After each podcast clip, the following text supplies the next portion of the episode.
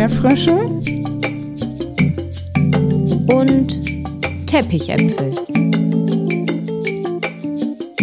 Der Podcast für systemisch Beratende. Von Jessica Fenzel und Theresa Grote. Herzlich willkommen zu einer neuen Podcast-Folge. Du bist hier genau richtig, wenn du in die systemischen Gedankengänge eintauchen möchtest und sie in der Praxis anwenden möchtest. Das passiert hier auf ganz lockere Art und Weise in einem Wechsel aus Dialog, Interviews mit Menschen aus der Praxis und kleinen Inputs von Jessica. Heute spricht sie über die systemische Beratung mit Kindern. Ein spannendes Thema für mich als Sozialpädagogin, Sozialarbeiterin in der ambulanten Jugendhilfe. Da habe ich mit den Familien neben den Elterngesprächen natürlich auch mit den Kindern zu tun. Und heute habe ich eine systemische Intervention mit einem Jungen gemacht. Ja, ich sagte zu dem sechsjährigen Ian, Ian, wenn wir jetzt unsere gemeinsame Zeit hier miteinander teilen, was können wir zusammen erreichen? Wobei kann ich dich unterstützen? Wofür kann das gut sein, dass wir gemeinsame Zeit miteinander haben? Und er sagte mir, erst letzte Woche durfte ich nicht in den Kindergarten und ich möchte lernen, nicht mehr so viele Ausraster zu bekommen. Und ich fragte ihn, was möchtest du stattdessen? Und er sagte, ruhig bleiben. Und da kam mir sofort die Methode von Ben Fuhrmann in den Sinn, die Ich schaff's Methode, die 15 Schritte beinhaltet, wo es darum geht, weg von einem Problem zu kommen, hin zu einer Fähigkeit, die erlernt werden kann. Es ist, glaube ich, das größte Gefühl von Selbstwirksamkeit, wenn die Kinder diese 15 Schritte durchlaufen, sich Helferinnen und Helfer suchen, die sie beim Erlernen dieser Fähigkeit unterstützen, ein, eine Kraftfigur sich ausdenken und am Ende gibt es eine fette Party. Und ich habe heute angefangen mit dem Jungen das einzuleiten und bin gespannt, wie die Party am Ende sein wird, wenn er diese Fähigkeit erlernt hat. Jessica, wie geht's dir mit dem Thema? Was bereitet dir Freude in der Arbeit mit den Kindern? Diese Folge liegt mir besonders am Herzen, da ich meine allerersten Erfahrungen in der systemischen Beratung mit jüngeren Kindern gemacht habe, die im Kindergarten und Grundschulalter waren. Ich erinnere mich so gerne zurück, wie ich mit der siebenjährigen Nadja einen Erfolgsturm aus Pappkartons gebaut habe, um Etappenziele zu visualisieren wie ich unzählige Probleme externalisiert habe und ihnen zusammen mit den Kindern mit Knete oder Ton eine Gestalt und damit auch eine Handhabbarkeit gegeben habe. Ich erinnere mich, wie ich mit einem Fünfjährigen, der circa vier bis sechs Mal am Tag einnäste, nie aber nachts, seinen gesamten Bestand an Unterhosen auf einer Skala anordnete mit der Frage, Luca, in welche deiner Unterhosen pinkelst du lieber hinein und in welche weniger gerne?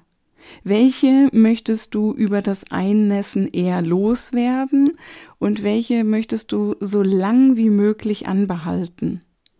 Einfach um einen Unterschied zu finden, der einen Unterschied macht. Ach, wenn ich so erzähle, dann weiß ich eigentlich gar nicht, wo ich anfangen soll. Kreative Kindertherapie oder Beratung mit Kindern passt deshalb so gut zu mir, glaube ich, weil ich meine eigenen Kindanteile ausgiebig kultiviert habe, eine große Portion Wildheit und Neugier in mir trage und vor allem, weil mir die Themen, die Sorgen und die Anliegen der Kinder wirklich, wirklich, wirklich wichtig sind, mich interessieren und auch faszinieren.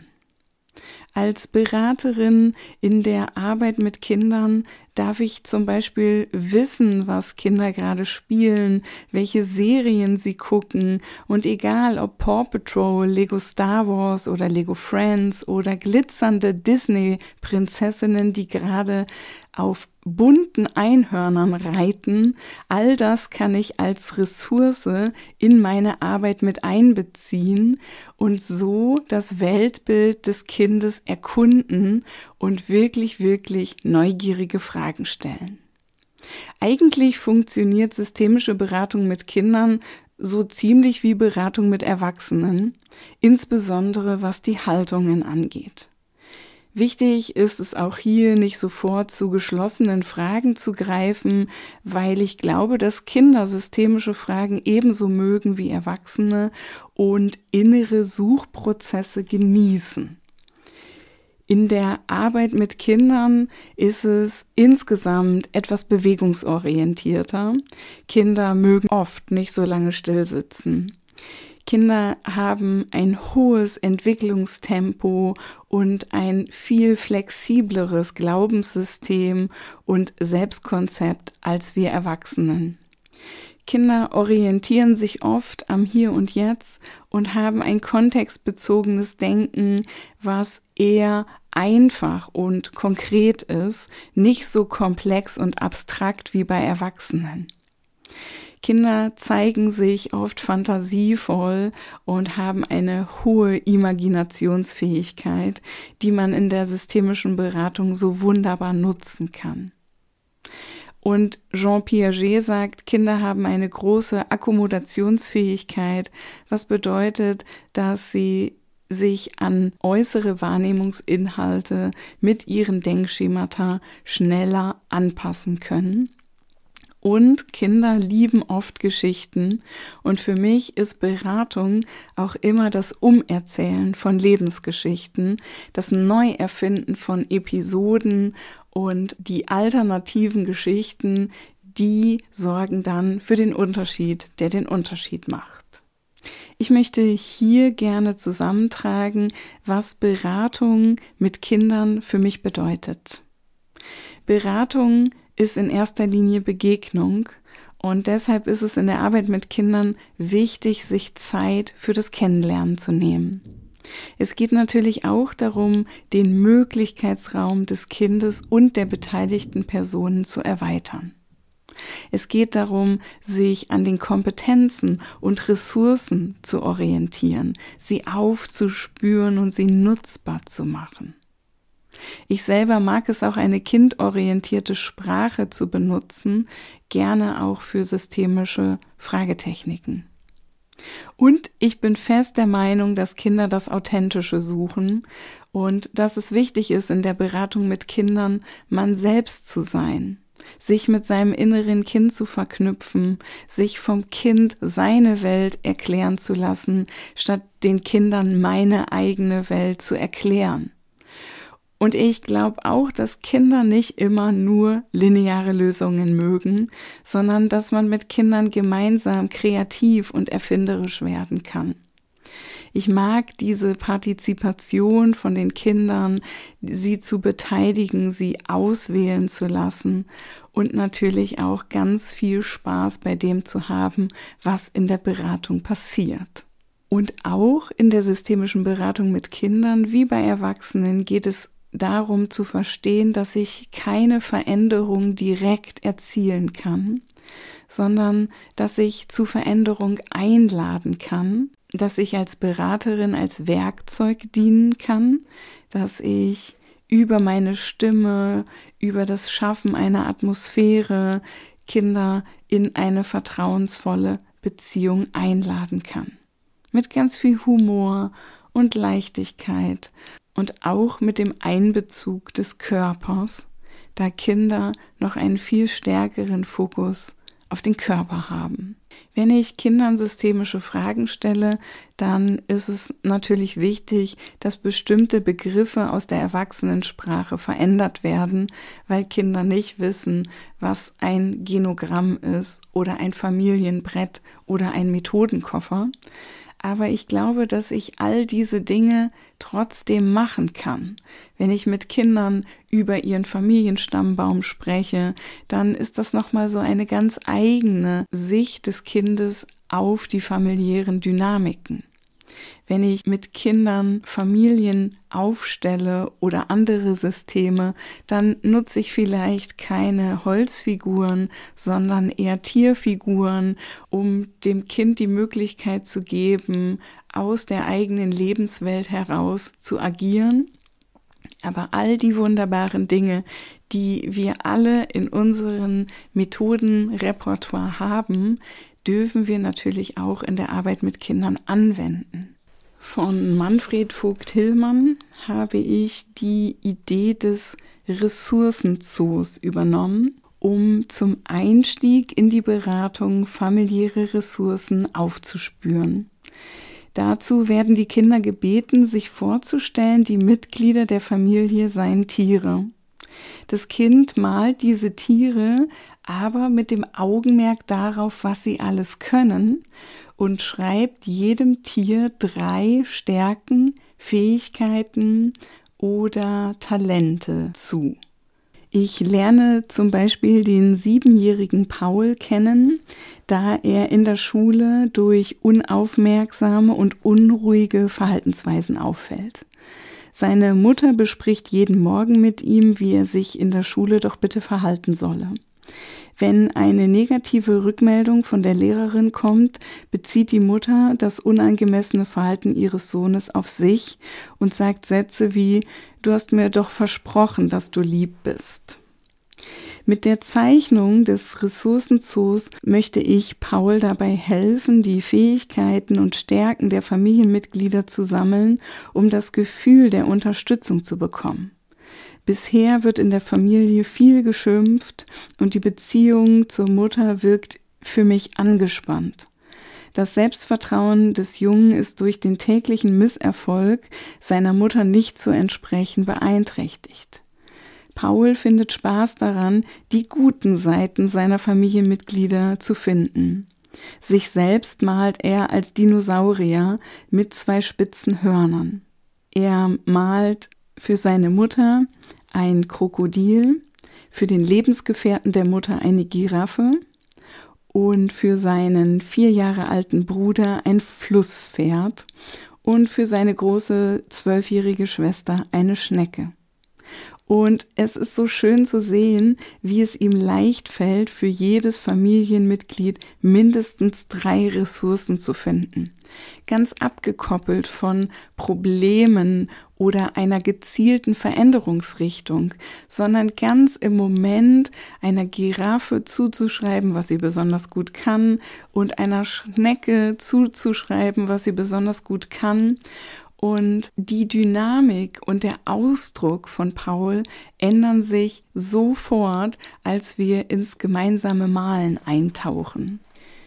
Weitere Lieblingsmethoden, die ich in der Beratung von Kindern super gerne anwende, sind zum Beispiel so etwas wie die Arbeit mit Urkunden oder Medaillen oder auch so tolle Gesellschaftsspiele mit Namen wie die Ich kann Hasenhühnerhunde oder das Reden fühlen Handeln Spiel.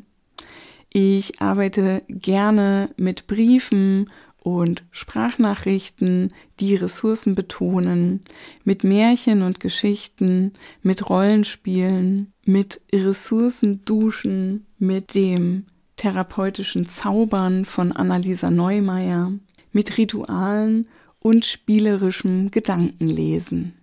In den Show Notes findet ihr die für mich wichtigen Bücher zum Thema systemisches Arbeiten mit Kindern und all die Methoden, die ich jetzt aufgezählt habe, sind in diesen Büchern zu finden. Und eine Sache ist mir noch ganz besonders wichtig, denn die systemische Beratung geht davon aus, dass jeder Mensch seine Situation mitgestaltet und nicht Opfer einer Krankheit oder der Umstände ist. Und natürlich sind damit auch Kinder gemeint, die ganz viel von ihren Stärken, Ressourcen und auch Handlungsoptionen in familiäre Dynamiken einbringen können.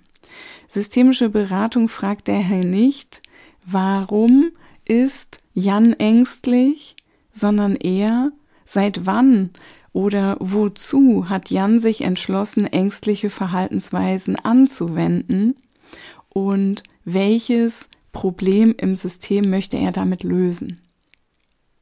Teilweise betrachten wir ja gerade Kinder mit Verhaltensauffälligkeiten oder Problemen mit der Frage, wer oder was könnte daran schuld sein. In der systemischen Beratung suche ich keinen Sündenbock mehr. Ich erinnere mich daran, dass ich früher einen teilweise parteiisch fixierten Blick auf das in Anführungszeichen arme Kind hatte und die Eltern dafür verantwortlich gemacht habe, dass sich etwas verändern muss. Heute schaue ich viel mehr auf den Kontext, in dem das kindliche Verhalten genutzt wird. Die Frage, wofür kann das Verhalten des Kindes eine Lösung sein, prägt jetzt meine Sichtweise. So weise ich dem Kind keine Opferrolle zu, sondern nehme seine Kraft und seine Verantwortung unvermindert wahr. Jede Familie hat ihre unverwechselbare Geschichte und ihre charakteristischen Traditionen. Jede Familie hat ihren Kontext, in dem sich Beziehungen entwickelten und in dem sich Grundannahmen ausprägten und noch ausprägen. In meiner Arbeit steht das Kind der Familie im besonderen Fokus. Und mein Anliegen mit dieser Folge ist es, dich als hörende Person für die Ressourcen, die Lösungskompetenzen und die Gedanken der Kinder zu begeistern. Ich erinnere mich auch noch gut an eine Sitzung mit der Zweitklässlerin Marie, die so wenig Lust auf Schule hatte und lieber zu Hause spielen wollte und so ein bisschen in ihrer eigenen Welt unterwegs war und wir mit der Methode der Externalisierung gearbeitet haben. Kurz dazu, der australische Familientherapeut Michael White hat die Externalisierung als eine Technik entwickelt, mit der über Sprache versucht wird, das Problem oder Thema einer Person und seine Identität voneinander zu unterscheiden. Dazu wird das Problem wie ein äußeres Ding oder ein Objekt oder eine äußere Person behandelt. Mit Fragen wie Angenommen, das Problem wäre eine Person. Wie wäre die Person? Welches Aussehen hätte sie? Welche Hobbys hätte sie? Soll das Problem nach außen gebracht werden? So können die Muster der Beschreibungen verstört werden, über die das Problem aufrechterhalten wird. Durch die Externalisierung von Symptomen und deren Verdinglichung gewinnen das Kind und seine Familie eine Möglichkeit, die Beschwerde greifbarer zu machen und mit ihr auf eine konkrete Weise umzugehen.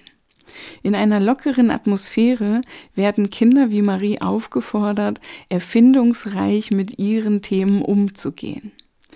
Und Marie bekam von mir so eine selbsttrocknende Knetmasse in die Hand und ich habe sie gebeten, diese Lust auf Schule, diesen Bock auf Lernen irgendwie ähm, nach außen zu bringen, weil ich mir sicher war, dass irgendwo in ihr drin der Wunsch, auch zu lernen und sich weiterzuentwickeln, drin steckte.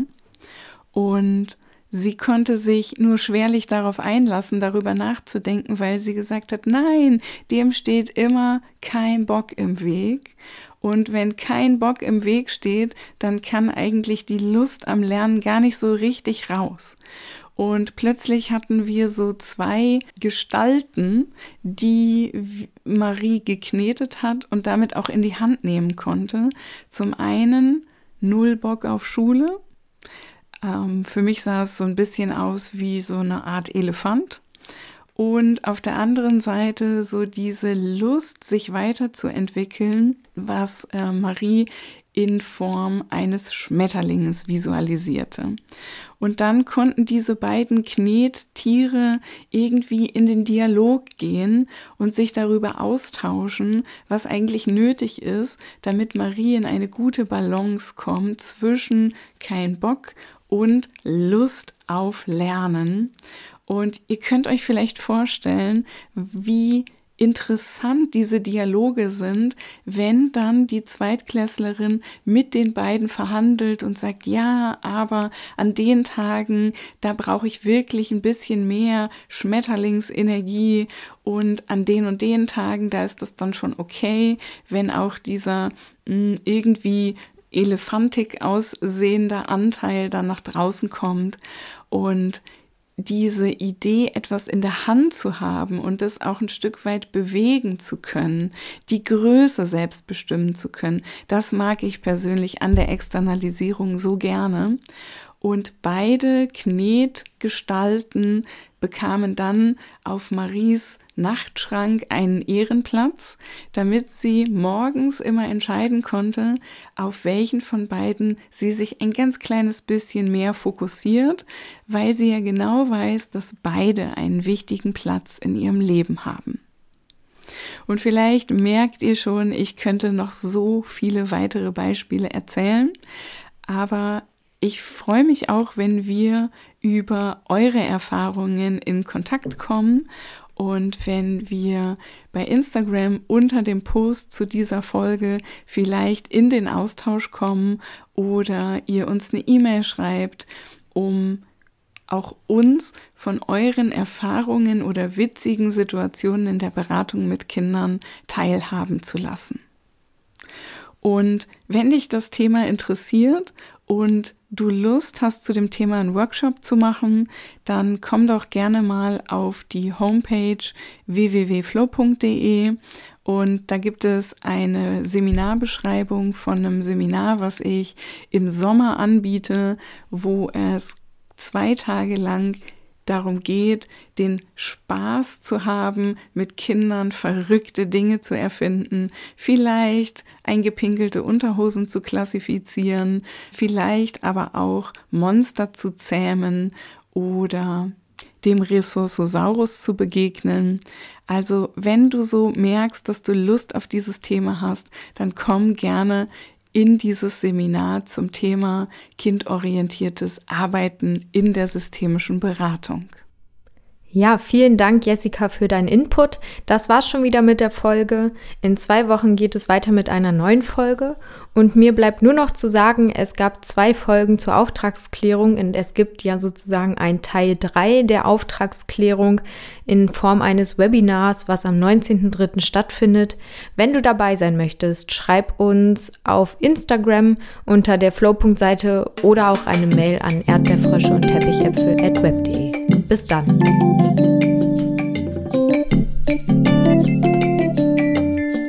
Join the next level.